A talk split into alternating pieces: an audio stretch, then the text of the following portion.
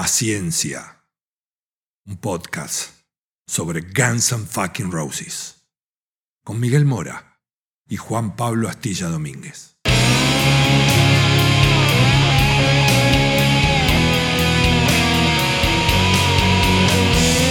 La banda más peligrosa del mundo.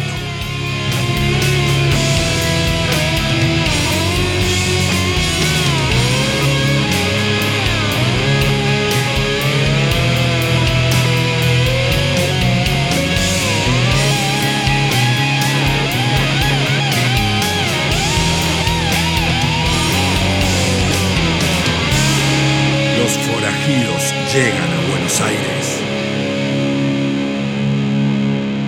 Bienvenidos a un nuevo episodio de Paciencia en este 2023 que nos tiene un poquito más vagos.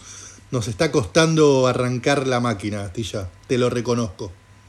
Sí, Mike, pero es la cuarta temporada. No olvidemos que hay más de 60 episodios dando vueltas por todas las plataformas digitales para ponerse al día aquellos y aquellas que todavía no lo han hecho.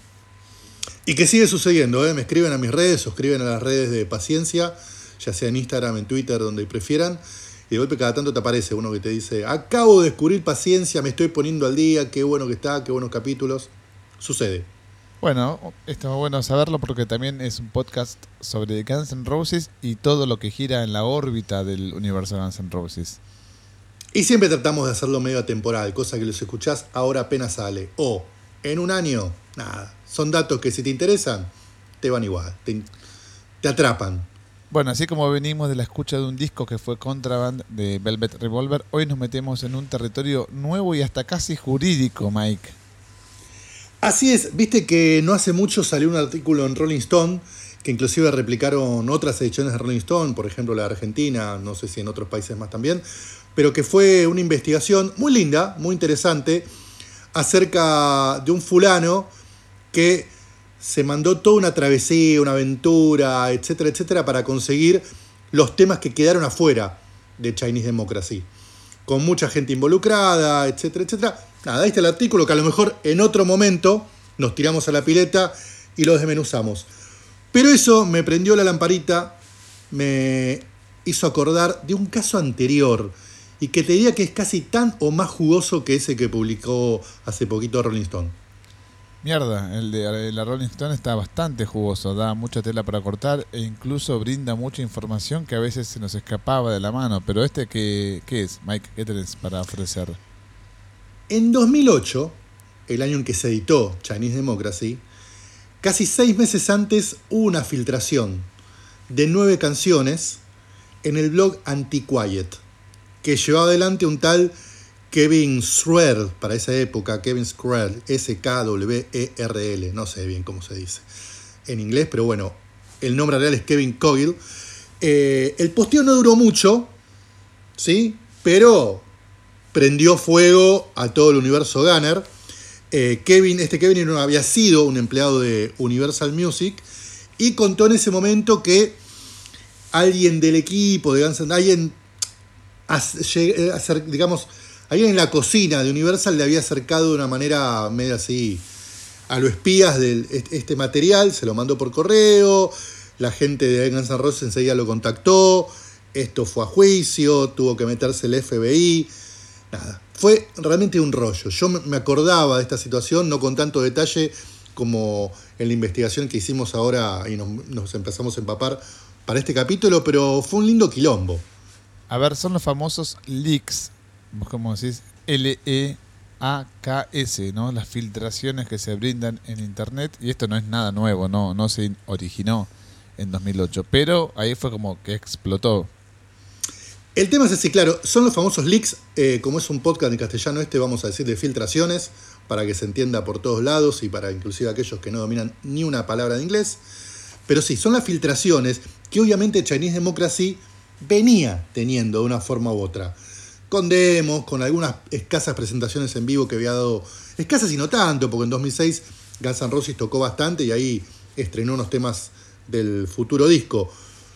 Pero en junio de 2008, que es a donde te quiero llevar, y se produce esta filtración, lo que se pone, digamos, a disposición son nueve temas, casi diría mezcla final. cómo iban a ser editados en el futuro disco. Entonces, por eso el revuelo. ¿Qué pasó? Este caso tuvo tantas idas y vueltas que finalmente en enero de 2014, o sea, unos seis años después de todo el hecho, el amigo Kevin Cogill hizo su descargo. Dijo, bueno, voy a contar exactamente cómo fue todo lo que pasó a raíz de estas filtraciones. ¿Y qué es lo que pasó? Está jugoso el artículo. Sí, es un artículo que publica el mismo Kevin en este blog Anticual que sigue estando online. Yo no sé si él está muy involucrado o no todavía, pero evidentemente hasta el 2014 sí. Y vamos tipo cuentito desde el inicio. A ver. El 18 de junio de 2008, el joven Kevin estaba en su oficina en un suburbio de Los Ángeles, como pasaba casi todos los días. Y a eso de la, del mediodía, una del mediodía, recibe un mensaje de alguien de la industria. Él le pone un nombre ficticio, nosotros vamos a decirle a alguien de la industria, que obviamente elige proteger la identidad del amigo Kevin, eh, pero que no era ni de peso, ni importante, ni nadie muy ubicable con un puesto así que vos digas, ah, este la tiene. Esta persona le pregunta a Kevin si realmente era fan de Guns N' Roses, a lo que Kevin responde obviamente que sí. E inmediatamente le envía un archivo que era lo más parecido a un disco completo o el Chinese Democracy completo como te decía hace un ratito, que había aparecido hasta el momento. Por mail. Exactamente. Le envía todo por mail. Todo por mail. Algo que Kevin para él era totalmente inesperado. Y la primera pregunta que surge de, hey, vos sos fan de Guns N' Roses, así de la nada, tenía, tenía un, un fundamento. Y era que 10 días antes, Kevin había escrito una especie de editorial en este blog Anti-Quiet, donde lamentaba, él se había hecho fan de Guns N' Roses desde pequeño por su mamá, o sea, Kevin no es un tipo tan grande, y obviamente desde sus 14 años esperaba ansioso el lanzamiento de Chinese Democracy. Y había seguido bastante como se podía en esos tiempos, la evolución, qué sucedía, qué productor entraba, cuál salía, ta, ta, ta, ta, hasta que en un momento lee que el disco como que estaba listo, que ya lo tenían en las oficinas de Universal, pero no estaba todavía la fecha definitiva de cuándo iba a salir. Se lamentaba del hecho y encima él, sin ser ningún visionario, decía, y lo más probable es que esto se filtre, porque si ya está listo en las oficinas de Universal, en algún momento se va a filtrar. Bueno, hubieron algunos indicios. ¿Te acordás, Mike, que no sé quién llevó el CD al programa de Eddie Trunk en Estados Unidos y de a poco se iba aproximando este momento. Se iba, la, la olla estaba en ebullición. Exacto. Bueno, Kevin recibe este archivo con las nueve canciones y enseguida se dio cuenta que era la posta, que no era una imitación, era algo fake y que eran canciones que sonaban realmente muy bien, como si tuvieran una producción ya final para lo que iba a ser el futuro disco. Según cuenta Kevin, la historia que le dio esta persona de la industria de cómo consiguió los temas es la siguiente. Y acá ya empezamos a pinzas, ¿no? Un amigo de esta persona de la industria tuvo acceso a la oficina de Jimmy Iovine. ¿Lo ubicás? Es un manager, me suena, ¿no? O un representante. No, es un altísimo ejecutivo de la industria discográfica que pasó por muchos sellos. Geffen, Interscope. En ese momento ya estaba todo englobado en Universal que en ese momento estaba medio, medio a cargo de todo el proyecto este elefantiásico de Guns N' Roses. Bueno, según esta persona, un conocido de él logró entrar a la oficina de Jimmy Iovine, donde estaba un CD con los temas finales de Chinese Democracy, y se lo robó. Ese CD tenía 10 temas, que eran los 9 filtrados por este sitio, más una versión más de Better que, este Kevin nunca llegó a tener. Según él eran las mezclas de Andy Wallace, pero es el cuento que le dieron a Kevin y que él cree hasta ahí. O sea que realmente cómo esta persona misteriosa que contacta a Kevin consigue los temas es algo que todavía tiene un gran signo de interrogación. Bueno, Andy Wallace, para contextualizar, es la persona que finalmente termina mezclando el disco y es quien se lleva los laureles, ¿no? Porque habían trabajado con un montón de, productores, ingenieros y eso, pero el crédito final dice Andy Wallace. Sí, que en realidad es el que tiene casi más preso y más crédito que Karan Constanzo, que también figura como en la producción final, ¿no? Pero por los laureles que ya tenían El igual sobre sus espaldas, claro. se nota que es un tipo que finalmente le dio como esa especie de brillo final. Como te decía, los 30 minutos de que Kevin comprueba que eran los temas posta, sin dudar, los sube al sitio Antiquiet, www.antiquiet.com. Sin anuncios. En el mismo Sin día. hacer- el mismo día, a, a la media hora recibirlo. Acordate, recibe esto a la una, los escucha más o menos media hora, que es lo que tardas en escuchar nueve temas, y lo sube sin mucha laraca, sin postear una, digamos, antes una cosa tipo, en un rato voy a postear los nueve temas inéditos. No, no, nada de eso. Solo que lo que sí se encargó de hacer es que los temas estuvieran puestos en un reproductor donde no los podías descargar. No entiendo. para Entrabas al normal, portal y le ponías un play, digamos, para A un reproductor, la obviamente. claro. Tal cual, gente más este, avesada o con más conocimientos de programación sí puede llegar a ripear, como se dice en esa tecnología, esos temas. Pero él los puso como para que solo los pudieras escuchar. ¿Ok?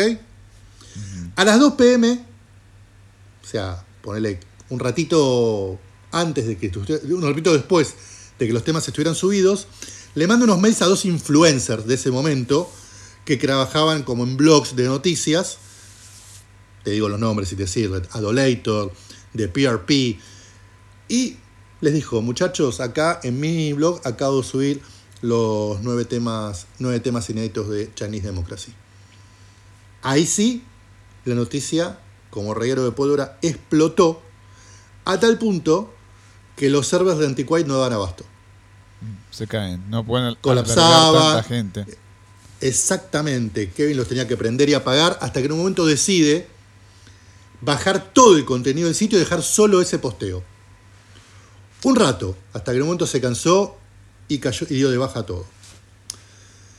Imagínate, entonces en, en total como que tuvimos esos temas, esos nueve temas a disposición, poco menos que una hora.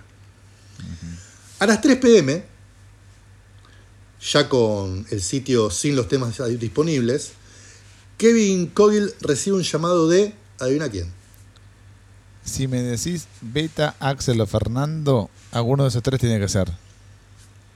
bien astilla. El señor Fernando Leveis lo llama a Kevin presentándose como alguien del equipo de Guns N' Roses y de muy mala manera, muy enojado, le pregunta si él había sido el que había subido esos temas. Kevin le dijo que sí. Se lo iba a volver a hacer. Kevin le dijo que no. Se putearon un poco más y Kevin cansado le cortó. Fernando ya era manager de Guns N' Roses para 2008. Para 2008 estaba muy en la cocina, sí. Yo creo que si no era, Casi. digamos, el manager general, porque Beta es como una personal manager de Axel. Fernando ya creo que oficiaba como manager general. Sabemos que Del James es el tour manager con el resto de la banda. O sea que sí, obviamente estaba muy en la cocina. O sea que no este, de- delegó esta responsabilidad a nadie, Fernando. Directamente se comunica a él. Con tapones Directamente de se, punta. se comunica a él, pero después vamos, te voy a contar cómo es que se comunica a él y por qué. A ver. El segundo llamado por todo este asunto de los nueve temas que recibe Kevin es de un periodista de Rolling Stone. Kevin decide ignorarlo. No le da pelota a otra cosa. A las casi 5 de la tarde recibe un mail de la natal Lowry Soriano. Bastante movidito el día, ¿no? Hasta en cuatro horas está pasando todo. Pero hasta ahora Kevin, te puedo asegurar, por lo menos en el tono que lo cuenta, se estaba divirtiendo. No, todavía, no había tomado demasiada dimensión de lo que estaba pasando. Estoy tratando de ponerme en sus pantalones, digamos. Estoy pensando a ver qué haría yo. Bueno, imagínate, o sea, primero recibe los temas, se vuelve loco, los escucha alucinante, los sube, el, sitio le explota, lo tiene que terminar dando de baja, y de golpe lo llama alguien del equipo de Guns N' Roses, de golpe lo llama un periodista de la revista musical de música más importante de Estados Unidos, y a eso de las 5 de la tarde recibe un mail de Lowry Soriano, que se presenta como la representante del estudio de abogados que representaba a Axel Rose. Ya cobra otro color esto, ¿eh? Kevin en su relato dice que el mail obviamente es confidencial, pero que todos podemos suponer eh, que decía, Y que esta vez él sí responde de una manera muy amable. Ni se putea como se puteó con Fernando, ni ignora como ignoró un par de periodistas. Eh, y en esa respuesta él cuenta que termina diciendo que no volvería a subir los archivos que se borraron ya del server, que también los había borrado de su computadora y muchas disculpas por las molestias ocasionadas. Para no Así dejar terminó ningún su- rastro, digo, ¿no? Tiene que responder Claro, como diciendo, formal. listo, discúlpenme, Sí. ya borré todo, a otra cosa. Termina su día de laburo, se vuelve a casa y en ese camino también recuerda que tuvo que ignorar nuevos pedidos de entrevistas, como por ejemplo del sitio Bloomberg. Bueno, se movió bastante velozmente la noticia, ¿no? De, de- de las filtraciones de los temas. Así parece. Aparte, Todo ¿qué, este relato- qué le sí. querrían preguntar? A ver, ¿por qué lo hiciste? No, seguramente cómo conseguiste eso, Claro. más que por qué lo hiciste. Este relato que está haciendo Kevin Cogle en primera persona en su sitio, como va a tener unos saltos, te los explico por qué. Él lo cuenta en cómo fue todo, basándose en los archivos a los que pudo tener acceso una vez que todo este episodio terminó del FBI. Por eso el de golpe acá cuenta otra cosa que sucede en ese mismo tiempo, pero que obviamente se entera después. Y fue que Yarmo, un reconocido fan y el que lleva adelante el sitio Here Today Gone to Hell, que durante años, durante años, fue prácticamente el portal de noticias más importante y con mejor información sobre lo poquito que acontecía en el universo de Guns N' Roses. Sí, incluso ¿Qué no temas exi- estarían grabando? ¿Qué pasos daba Chinese Democracy? ¿Qué nuevo productor habían contratado? ¿Qué músicos estaban involucrando? Incluso cuando no existía el portal gunsandroses.com, estaba Here Today Gone to Hell. O sea, debe tener ya 25 años mínimo en actividad. No sé si más, ¿eh? Tal cual. Y tan es así que entró en muy buen contacto con Guns N' Roses y hoy por hoy es una personas que trabaja junto a ellos en todo lo que es las giras, encargándose de, de lo que se llama hospitality, ¿no? que es recibir y encargarse de los fans que son miembros del fan club y ese tipo de cosas. Bien. Yarmo se entera de las filtraciones y es el que le avisa a Fernando. ¿Ok? Bicho, ¿eh? Bastante... Entonces, Astuto. obviamente acá, entre ellos confirman que los, te- los temas realmente eran posta, eran reales, y es por eso que Fernando le manda un mail a Lauri Soriano. ¿Sí? Sí. Según Kevin, el primer approach que tiene Fernando con Lauri Soriano, cuando ya había hablado con él, es que le dice otra cosa. Es que le dice, sí, ya hablé con este pibe y me dijo que tiene todavía los temas, que le pedí que por favor los bajara. Y Kevin dice, todo esto que cuenta inicialmente Fernando es mentira, porque cuando él me llama los temas ya no estaban a disposición. Ya habían sido dados bajas. Bien. Mientras tanto, te sumo un nuevo nombre. David Benjamin. De la oficina antipiratería de Universal Music. Reúne toda esta información, ya sea los mails de Kevin Cogill con Soriano, los links del sitio Antiquiet, de la editorial que había escrito Kevin sobre su tristeza que no se editara Chinese Democracy, y obviamente el link con los temas que se habían subido y reúne todo esto y se lo envía a Michael Connelly, supervisor de investigaciones de la RIA. ¿Y qué es la RIA? Es una asociación en Estados Unidos que representa a todas las discográficas. Es la que se encarga también, por ejemplo, de dar los galardones por disco de oro, disco de platino. ¿Sí? Para que un disco sea certificado de platino, la RIA tiene que decir, sí, es verdad, nosotros confirmamos que vendió tanta cantidad de copias, acá tiene su disco de oro, su disco de platino. ¿Sí? Es una leyenda la RIA en Estados Unidos. es una institución Claro. dentro de lo que es la industria de música muy, muy importante. Ok, entonces te repito, David Benjamin de la oficina antipiratería Universal le manda todo a Michael Connelly de la RIA, supervisor de investigaciones. ¿Qué hace Michael Connelly con todo este material? Se lo reenvía a eso de las 6 de la tarde. Estamos hablando siempre del 18 de junio. ¿eh? Al FBI. Mamita. Ya cobra otro color, tiene otro sentido, ya nos vamos para el aspecto legal y criminal. Exacto. ¿Por qué? Porque ellos consideran que se estaba violando derecho de autor. Entonces que el FBI debería, debía investigarse de, esta, de este delito, básicamente de este delito. Y el FBI le asigna el caso a, retén este nombre, porque aparte es muy de película de serie de net, o serie Netflix, Jensen Peñalosa. Claro, tenía que tener un apellido italiano, si no, no tenía sentido. Peñalosa italiano, no, Astilla. ¿Qué es? Español. Bueno, Español. depende de cómo se escriba, no sé, no lo vi. Eh, No, el, Astilla, el gallego te, te Peñalosa. fuiste al pasto. Ahí te fuiste al pasto, tenemos a toda, a toda la comunidad italiana y gallega indignada. Vamos a investigar. Bueno, entonces, el 20 de junio, el señor Peñalosa comenzó a investigar a Kevin Cogill. Y le encontró registros de incidentes menores, boludeces así, de boludeces de, no sé, amedrentaciones en la vía pública, nada realmente muy grave, pero le encuentra algunos Pero antecedentes. no estaba limpio. No estaba 100% limpio. Entonces, en esa investigación empiezan a involucrarse un montón de personas para brindar nueva información sobre cómo había sucedido esto de que se filtraran nueve temas de un disco terminado que todavía no había salido, pertenecientes perteneci- de Guns N' Roses perteneciente a Universal Music. Entre esas personas en las cuales la el FBI empieza a citar para que den testimonio o, su- o sus conocimientos del tema estaban, obviamente, David Benjamin, de Universal Music,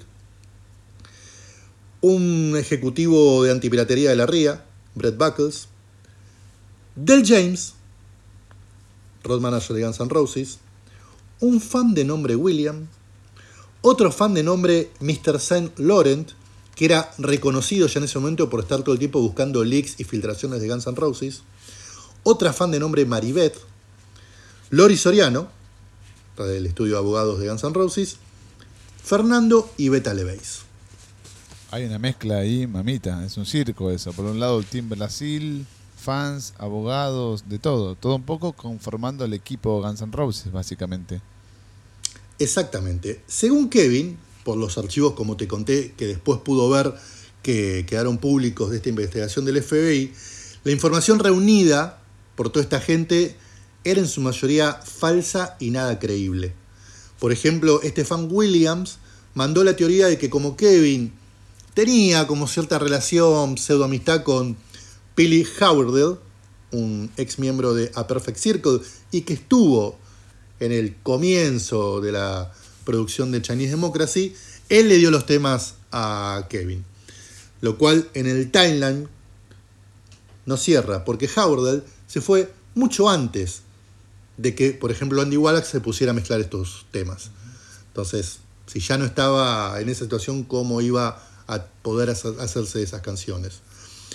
Era todo más que nada falso. Sam Lauren, por ejemplo, este reconocido buscador de leaks, dijo que él tenía ya los leaks desde el 2017 y que se los había dado a alguien en Portugal. Ese tipo de delirios se manejaba, o por lo menos tenía, eh, se reunía como testimonio eh, el FBI. Lo querían arrinconar a, a Kevin. Querían buscar a ver si con qué lo podemos, claro, poner contra la pared. Finalmente, el 23 de junio, Kevin recibe en su trabajo la visita de Don Peñalosa.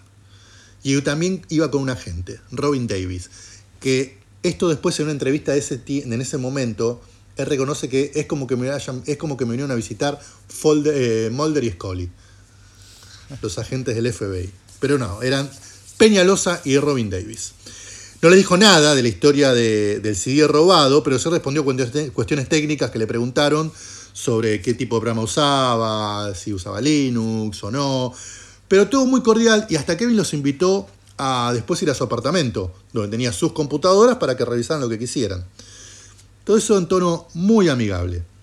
La investigación seguía, los llamados de Peñalosa a Kevin eran, no te digo constantes, pero bastante asiduos. Hasta que el 23 de junio, es el mismo 23 de junio, Peñalosa le pregunta a Kevin si había compartido esos archivos con alguien. Kevin dijo, con nadie. A todo esto, Kevin, secreto de Ultratumba, no dijo, no lo mandó al frente al representante de la industria discográfica que le facilitó estas canciones sin que él las haya requerido, básicamente. Le, le devolvió un mail, dijo, acá tenés esto, un regalito. Exacto, porque como bien decís, hasta ese momento él no veía el peligro del asunto. Nada, me llegaron medio así de la nada estos temas, lo puse, ya lo di de baja, ya está, muchachos, córtenla. Pero la cuestión es que no la cortaban. Y Peñalosa, en una de esas charlas que tiene que va teniendo con él para seguir investigando y tratando de averiguar, medio que le nombra, ¿no? Bueno, lo que pasa es que cuando lleguemos ante el gran jurado, y ahí Kevin se asusta. Hasta ese Ahí como que momento no tenía abogado, no me digas eso. No. Y como se asusta es que recién ahí se preocupa por conseguir un abogado. ¿Sí? Y da con un tal David Kaloyanides, griego, no me vayas a tirar este, el amigo polaco. El Tano. Exacto. El griego Kaloyanides, que le da muy buena sensación a, a Kevin porque enseguida el tipo le dice, yo sé de qué estamos hablando, estoy al tanto, etcétera, etcétera. Claro, eso te iba a decir. que no- A ver, si bien es un delito muy habitual, no debe haber mucha gente que sepa sobre copyright y derechos de autor. Me imagino que no tanta al menos para que, que los debe emplear toda la industria discográfica. No sé cuántos andan bollando para ir litigar contra la industria discográfica. Exacto. Y encima, imagínate, los Liquid Guns Roses, esto para los freaks de rock and roll puede ser, pero para el resto de la gente no, no, no es que esto fue noticia de primera plana, para nada. Claro. Para nada. Bueno, cuestión que el 26 de agosto, cuando Peñalosa, en otro de esos tantos llamados, habla con Kevin, Kevin le cuenta, ojo, mirá que ya tengo abogado, ¿eh".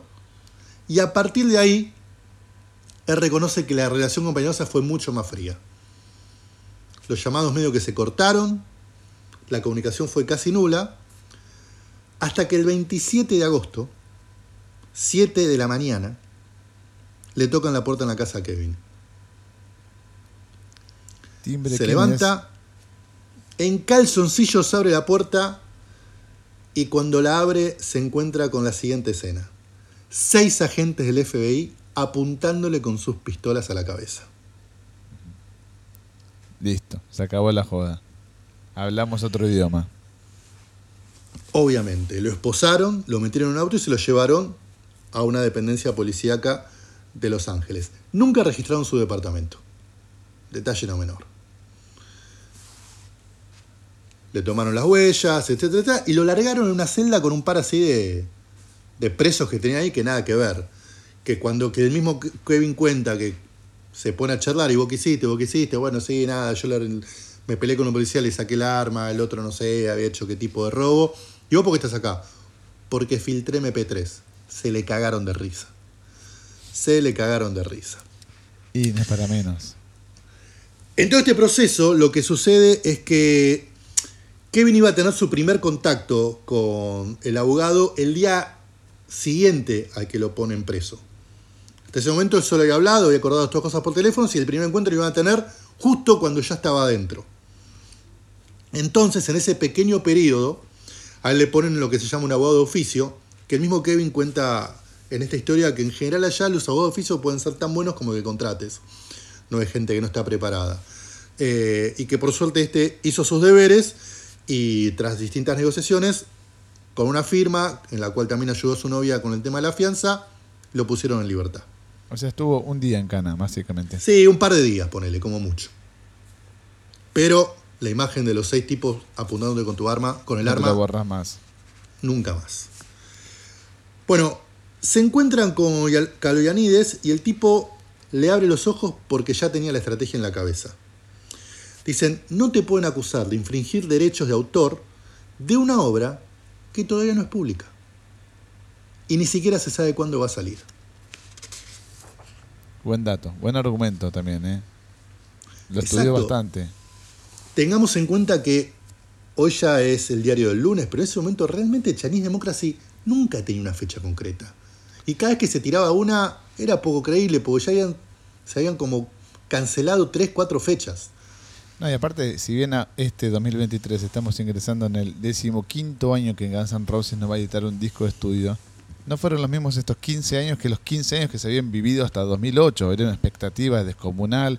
Por un lado era motivo de burla, por otro no, y generaba este tipo de incidentes como estamos relatando.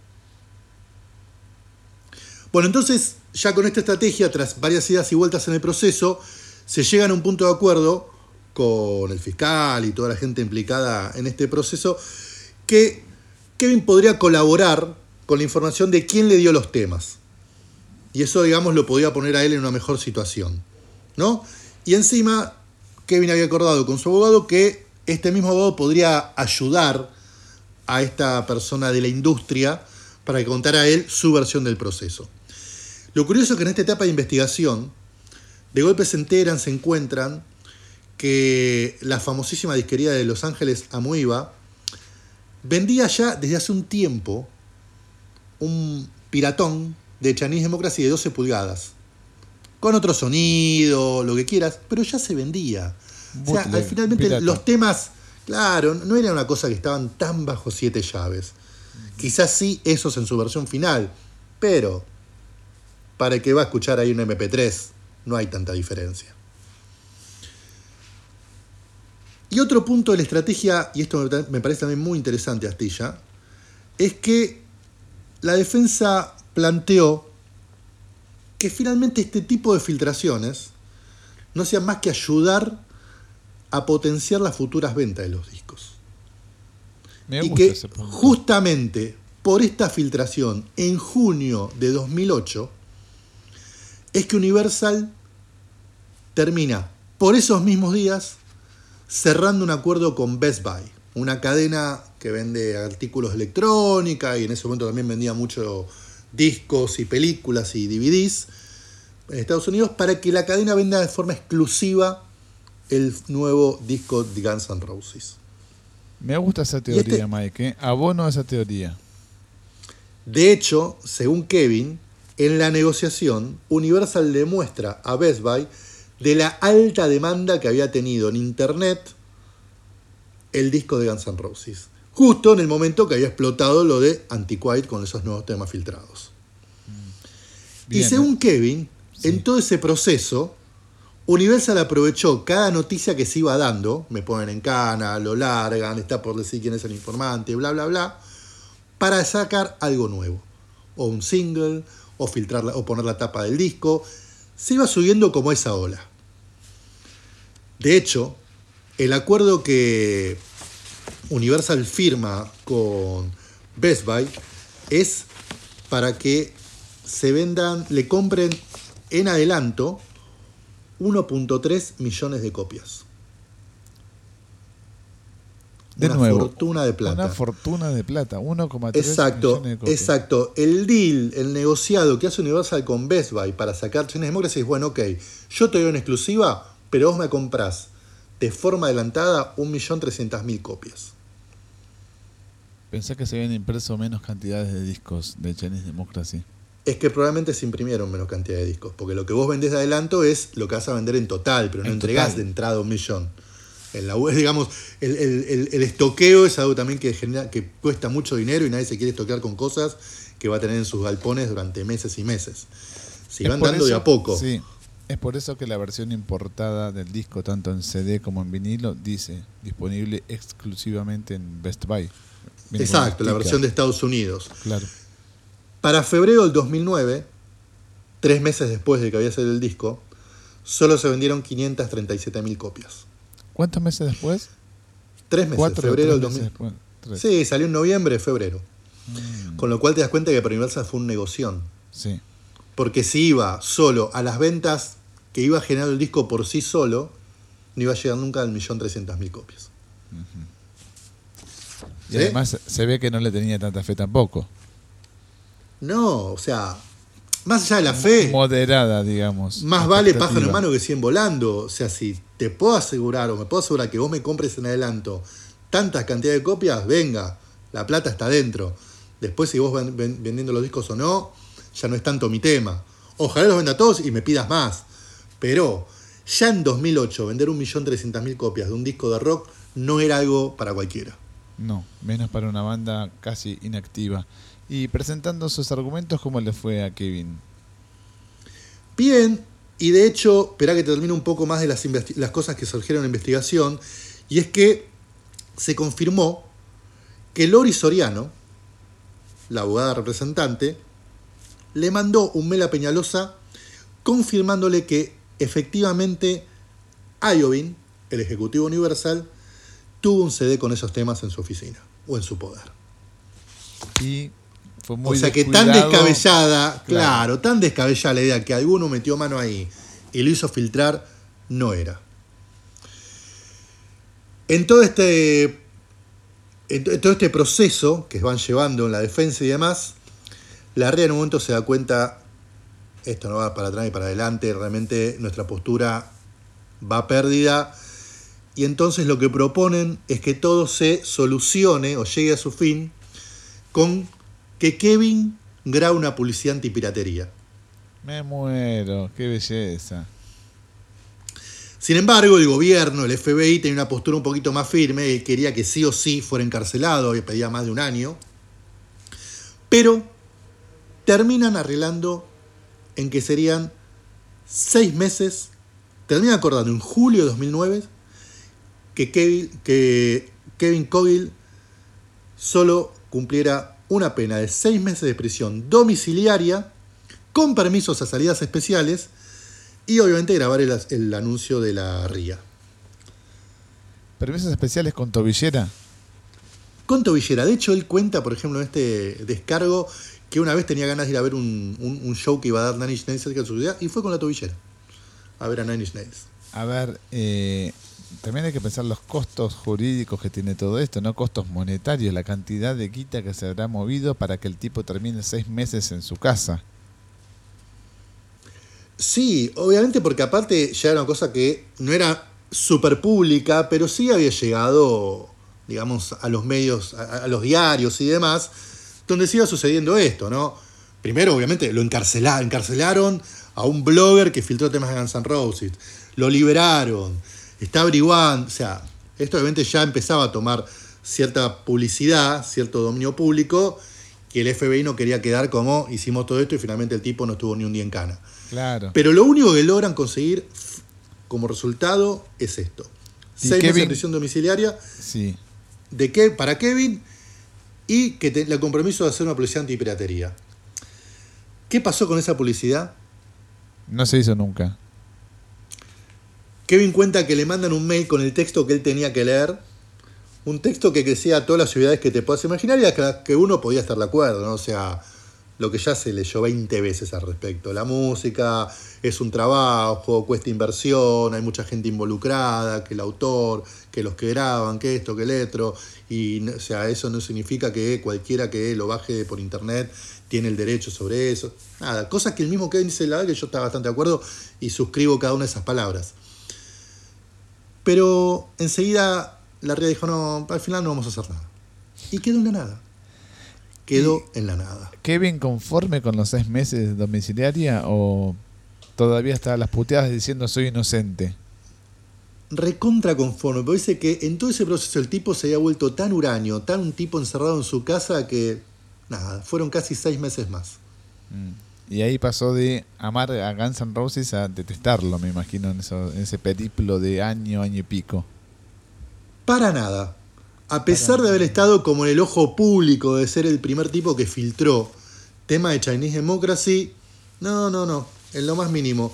Cuenta de hecho que creo que en 2010, por ahí, se, se da el gusto de ir a ver a Guns N' Roses en un show que daban no muy lejos de donde él vivía y que, nada, él estaba enterado que en ese venue, si vos ibas antes o, o demás, podías quedar como adelante de todo. El tipo quedó adelante de todo y de hecho vi el show a medio metro de Axel Rose. Y no se interrumpió. Y que hasta dice que cruzamos miradas, que obviamente Axel Rose nunca imaginó que esa persona era el que había causado todo ese revuelo y ese quilombo con los temas filtrados, pero que estuvo ahí lo más pancho y que le encantó el show. Mira qué loco, o sea que la seguridad de Guns N' Roses o Fernando no estaban al tanto de esto, viste que tienen esa ese O por lo menos con este o con, este, este no, lo pusieron, no lo sí, no lo pusieron en la lista negra. No lo pusieron en la lista negra. Y al final de su descargo sí, dice que con todo este quilombo mucha gente debe asumir que él vive recibiendo filtraciones y no, nunca más recibió filtraciones de nada. Que él está ansioso por seguir recibiendo cosas de Guns N' Roses o que cuenten. No, tampoco. Dice que fue una etapa que ya le pasó y a otra cosa. Se hizo este descargo en 2014, me da cuánto estoy hablando. Y de hecho hoy lo, lo arrastras un poco al tipo y está en otra. A ver, en otra. Tiene un canal de YouTube y, por ejemplo, ¿sabes qué tiene su canal de YouTube? A ver, ¿de qué habla? Un proceso de cómo formando un Arturito. Un R2D2 de la Guerra de las Galaxias. con, eso, Con eso se estuvo divirtiendo no hace tanto este famoso, este chico Kevin Cogill, eh, después de todo este quilombo, este torbellino que pasó por filtrar nueve temas de Chinese Democracy. A ver si me pongo en abogado del diablo, Mike hizo mayor trabajo de difusión que el mismo sello discográfico. No salió Por eso te una digo, me publicidad parece- de ningún lado de Chinese Democracy. Bueno, él también un poco cuenta en su descargo que la compañía finalmente estuvo bastante enojada por las pobres ventas y que eso se debió básicamente a que el lanzamiento fu- fueron puteadas de distintos lados, ¿no? Del lado de Guns N' Roses ya se sabe, porque se ha dicho muchas veces. No lo apoyaron como se debía. Buy que tenía la distribución exclusiva finalmente lo tiró en un rincón, no lo puso como debía haberlo puesto. Pero la compañía que dijo, momento, tenía distribución exclusiva Best Buy, no así en el resto del mundo. Y el punto es que para el lanzamiento no contamos ni con una entrevista en serio o serie de entrevistas. Solo salió una en Billboard y era más de puteadas que otra cosa. Ni un videoclip. Dos fotos de prensa hubo, Astilla. Dos Sí. fotos de prensa, ni una sola foto de banda. Y no hubo ni siquiera gira, salió el disco y la banda no estaba tocando. No, la banda empezó, claro, un año después. Una locura. O dos años después, ¿no? 2010 empezó a tocar. Sí, 2010. Sa- 2000 fines de 2009. Y no hubo actividad ninguna. Increíble. Nada. Creo que la mayor actividad durante esos días de lanzamiento de Chinese Democracy fue que se anunció que se iba Robin Fink e ingresaba DJ Ashba. Y postearon en el sitio de Guns N' Roses una foto de DJ Ashba de hace cinco años. Sí, por eso no sabía si la banda estaba activa, inactiva. A ver, quiero que, que te retrotraigas a mm, 2000 año- el año 2008, eso quiero decir. Eh, me acuerdo que algo se había filtrado, que había llegado acá también y que había archivos dando vueltas. Estamos hablando también que, por lo menos en este rincón del planeta, en Argentina, usamos plataformas de descargas medias, digamos, neutras. No se saben si son legales o ilegales. Pero yo me acuerdo que particularmente no quería escuchar ninguna filtración de Chinese Democracy. Para mí era inminente la salida y quería por lo menos tener el formato físico. ¿A vos te llegó este, este rumor? ¿Te llegó un archivo de estos? Yo recuerdo que de una forma u otra conseguí los archivos, no me acuerdo, no me acuerdo bien cómo. Y, pero lo que sí recuerdo bien es que me recontra entusiasmó. Cuando escuché temas que obviamente, como te decía, ya venía escuchando en vivo, en, grabaciones y demás, pero cuando escuché así de bien Better, Street of Dreams y Street of Dreams y There Was a Time, me pareció, dije, uh, se viene un discazo, se viene un discazo, por favor que salga. Sí, algo, algo recuerdo muy vagamente. Después me- se me perdió un poco el caso judicial que decís vos, pero básicamente hizo un favor, entre comillas, a toda esta comunidad Gunner que estaba tan ansiosa de escuchar las canciones. Yo no tengo duda que esta postura que planteó la defensa de Kevin Cogill tiene como bastante sustento, ¿no? O sea, yo no sé si fue deliberado eh, la filtración, quizás por el tono en que Fernando actuó, vamos a creerle que no, pero sin duda colaboró y no tengo ya ahí ninguna duda que terminó acelerando los tiempos para que a fines de ese mismo año finalmente Chinese Democracy viera la luz, ¿no? Un disco que se estaba gestando desde mediados de los 90. No, sí, ya no- nos debemos el episodio de, escucha en tiempo real de, de Chinese Democracy, no quedan dudas de eso.